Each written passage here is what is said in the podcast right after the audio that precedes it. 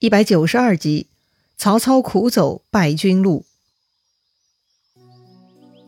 上一回咱们说到，诸葛亮上七星坛做法，借来了东南大风，于是东吴军队就进发赤壁，以诈降的黄盖为先锋，先是烧掉曹操水寨大船，再多方出击，把曹操打得是措手不及，落荒而逃。曹操先是逃到乌林，先后遭遇了东吴将领吕蒙、凌统的袭击。幸好后来遇到自己屯驻在外的马延、张仪带领的军队，稍稍扩充了曹操的护卫队伍。此时，曹操让马延、张仪先头开路，没想到很快，马延、张仪啊就碰上了东吴将领甘宁。甘宁是很牛啊，马延、张仪全部死在了甘宁大刀之下。看到领头将领被杀，小兵们赶紧往回跑，报告后面的曹操：“哎呀，前有猛虎甘宁，那就不能继续往前走了。那该往哪里逃呢？”此时曹操呢有两条路，一条往夷陵，另一条往合肥。往合肥的路嘛，周瑜已经跟孙权商量好了，交给孙权负责照看。那里呢有孙权安排好的陆逊。陆逊看到江中火光啊，就知道东吴火攻成功，于是呢举火为号。这时在黄州等待的太史慈见到信号呢，就冲过来跟陆逊合兵一处。大军啊就沿着合肥路往赤壁方向冲过来，作为第二波的进攻力量了。哎呀，这样啊！那曹操肯定不敢走合肥路了，而只能走夷陵路了。这夷陵路走了一段，曹将张合也带了些零星人马过来会合了。于是曹操让张合断后，自己快马加鞭往夷陵方向去了。曹操是一路狂逃啊！这时已经到了下半夜五更时分了。回头看看呢，火光不再耀眼，只是隐约可见。赤壁大火是烧了好几天，此刻自然不会熄灭，而是曹操跑远了，总算逃离了战场。曹操呢，这才敢停下来喘口气。这时，曹操问左右：“这是到哪里啦？”有熟悉地形的呢，就上来报告了，说呀，这是在乌林之西，宜都之北。曹操看此处树木丛杂，山川险峻，突然呢，他坐在马上是仰头大笑，而且啊，他笑得很夸张，居然笑得都停不下来，就好像突然想到一个超级搞笑的笑话一样。哎呀，他身边跟着他一路狂逃的将士们就不理解啦，都落魄到这个地步了，这曹丞相还能想到什么好玩的事情呢？哎呀，他的心也忒大了吧！于是手下人就问曹操啦：“丞相为啥大笑啊？”哎，明明是狼狈不堪的曹操，此刻呢，他却是洋洋得意啊。他说：“哈哈，我不笑别人，只笑周瑜无谋，诸葛亮少智。”如果是我，必定得在此地预先设下埋伏啊！哈哈哈。哦，难怪曹操要笑，因为啊，这会儿曹操跑过来，看到这样合适埋伏的地形，却没有敌军，显然是周瑜和诸葛亮考虑不周。作为熟读兵法、战争经验丰富的曹操大师，他是忍不住就想笑啊。但是诸葛亮什么人呢？他怎么可以让曹操失望呢？哎，就在这个时候，突然两边鼓声大震，火光四起，一下子呢就照亮了树林的路面，把曹操啊吓了一大跳，差点就从马上掉了下来。这时候就看到斜刺里冲出一彪军马，领头的大喊：“我赵子龙奉军师将令，在此等候多时了。”哈哈，曹操你嘚瑟个啥？诸葛亮早就安排赵云过来等你了，只是诸葛亮预先说好的，要让曹军人马过去一半，然后让赵云从中间杀出来。所以呢，在队伍前面的曹操啊，才有机会在那儿感慨嘲笑啊。曹操一听是赵云，想到之前长坂坡这赵云在自己的军阵中左突右杀，勇猛无比，曹操此刻是头大如斗啊。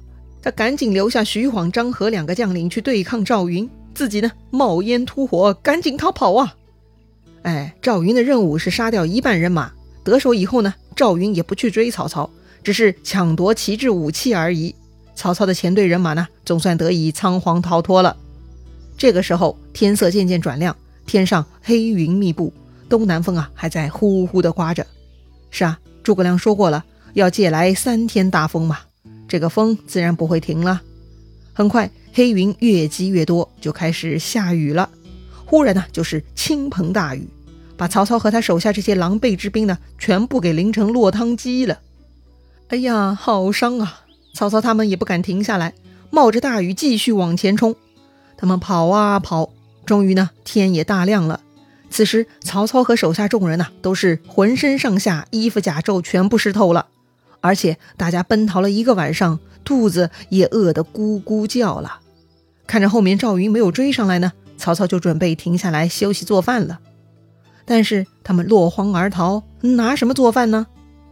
哎，行军打仗一般呢是随军带粮，但是数量有限，需要不断补给。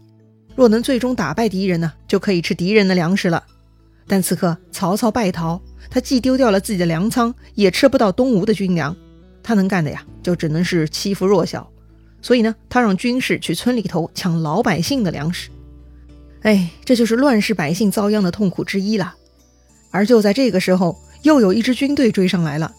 曹操很害怕呀，此刻饥肠辘辘，兵危将寡，显然是打不过的。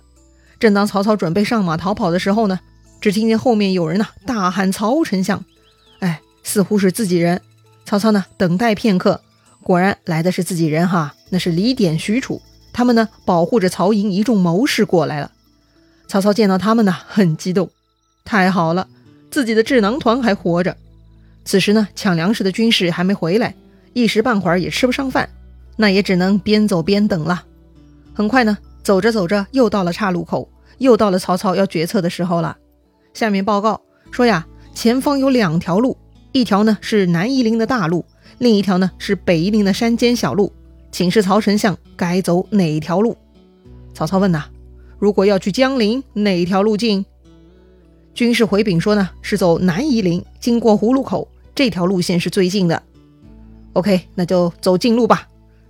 但是大家此刻都太饿了，前胸贴后背呀，人困马乏，都走不动了。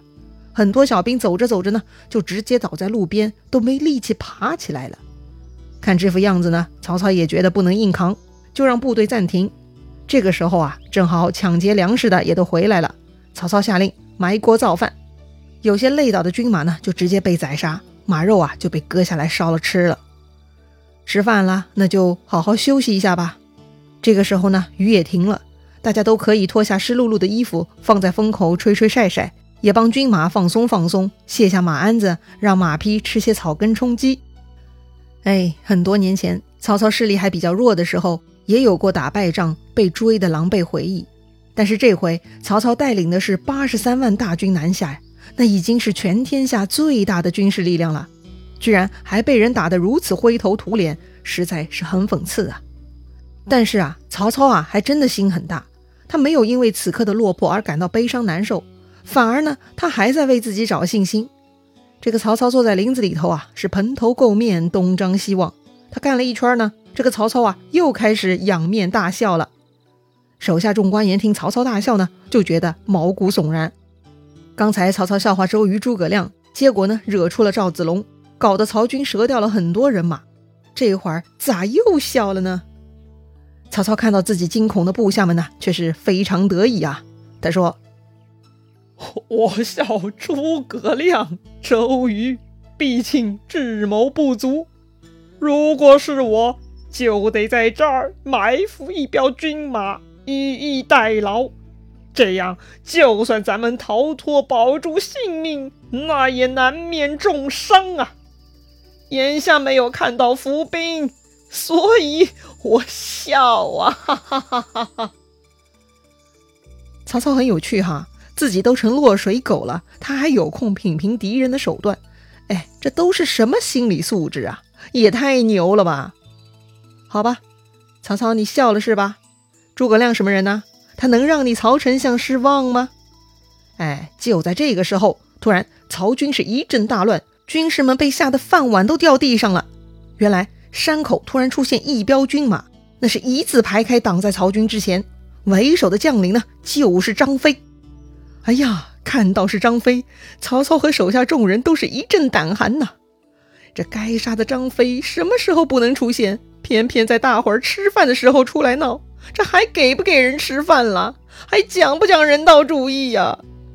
只见张飞呢，横毛立马，冲着曹操大喊：“曹贼，哪里走？”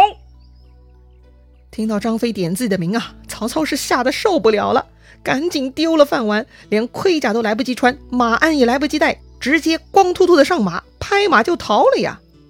哎，曹操啊，他是最害怕张飞那传说中的万军丛中取上将首级的杀手锏呐。曹操跑了，他的手下众将呢倒是忠心耿耿啊。许褚、张辽、徐晃他们几个呀，都坐着没有马鞍的马冲过来围攻张飞，为曹操争取逃跑时间。于是呢，一下子两边军马混战，乱作一团。很明显呐，曹军这边呢正在休息吃饭，张飞突袭呢，搞得不少人呢连衣服都来不及穿。他们又怎么可能对抗以逸待劳的张飞军团嘛？所以呢，曹军疲惫之师，那是必然大败的。